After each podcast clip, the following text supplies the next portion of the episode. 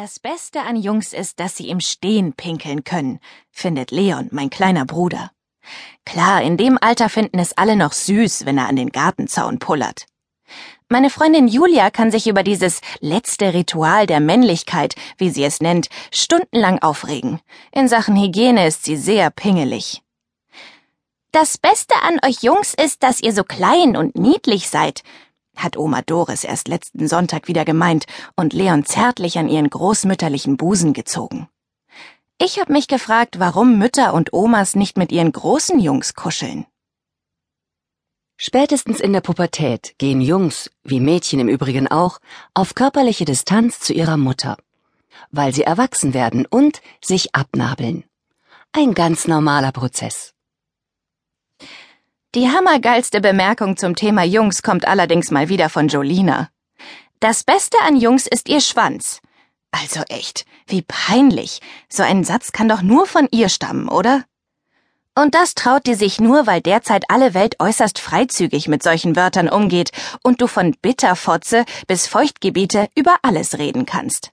Aber ich, Sina Rosenmüller, mit den großen Füßen und seit neuestem mit dem süßesten Jungen der Welt zusammen, halte das für einen oberdämlichen Ausspruch, denn ich finde ihn erstens geschmacklos und vulgär, zweitens eindimensional und dumm, drittens diskriminierend und benachteiligend.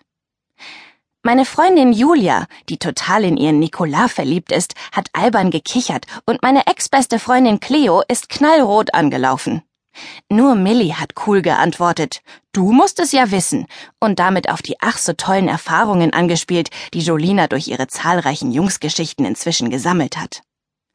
Jolina ist nämlich ein Jahr älter als wir und lässt uns Mädchen gern wissen, dass wir in Sachen Jungs, Küssen und Knutschen noch lange nicht mitreden können. Dabei haben wir alle, außer Cleo, einen Freund. Millie geht seit einem halben Jahr mit Marco, die beiden hängen ständig zusammen.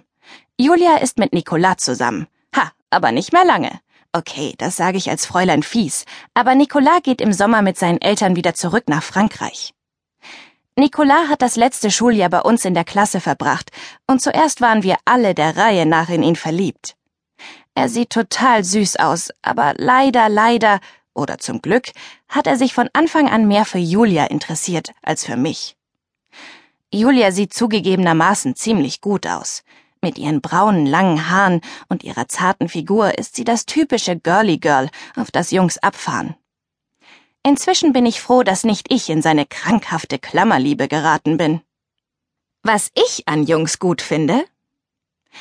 Wenn sie ehrlich, verantwortungsbewusst und zuverlässig sind, wenn sie Engagement für eine Sache zeigen und spontan sein können, wenn sie zu ihrer Meinung stehen, wenn sie ihre Gefühle zeigen und über sich reden können.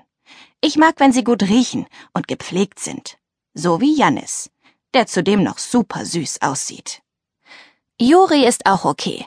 Der ist vor allem witzig und mit ihm kann man gut reden. Manchmal versteht er mich besser als Jannis. Marco ist Jannis bester Kumpel, ein bisschen oberflächlich für meinen Geschmack, aber sonst komme ich gut mit ihm klar. Sebastian ist ein stylischer Obermacker, nicht mein Typ, aber sehr nett. Sieht irre gut aus, muss ich zugeben. Antonio Softeis ist ein lieber Kerl. Zu lieb, wie ich finde. Der hat nie eine eigene Meinung. Dennis ist ein prima Kerl, aber kein Typ zum Verlieben. Wer prägt deinen Jungsgeschmack? Soll er so cool und smart sein wie in der Werbung? Erfolgreich und gut aussehend wie die Jungs aus der Boygroup? Oder tough und zielstrebig wie dein Vater? Verständnisvoll und großartig wie dein Bruder? Jedes Mädchen, jede Frau steht auf einen bestimmten Typus Junge bzw. Mann. Ohne es zu merken, scheinst du diesem Prinzip dein Leben lang zu verfallen.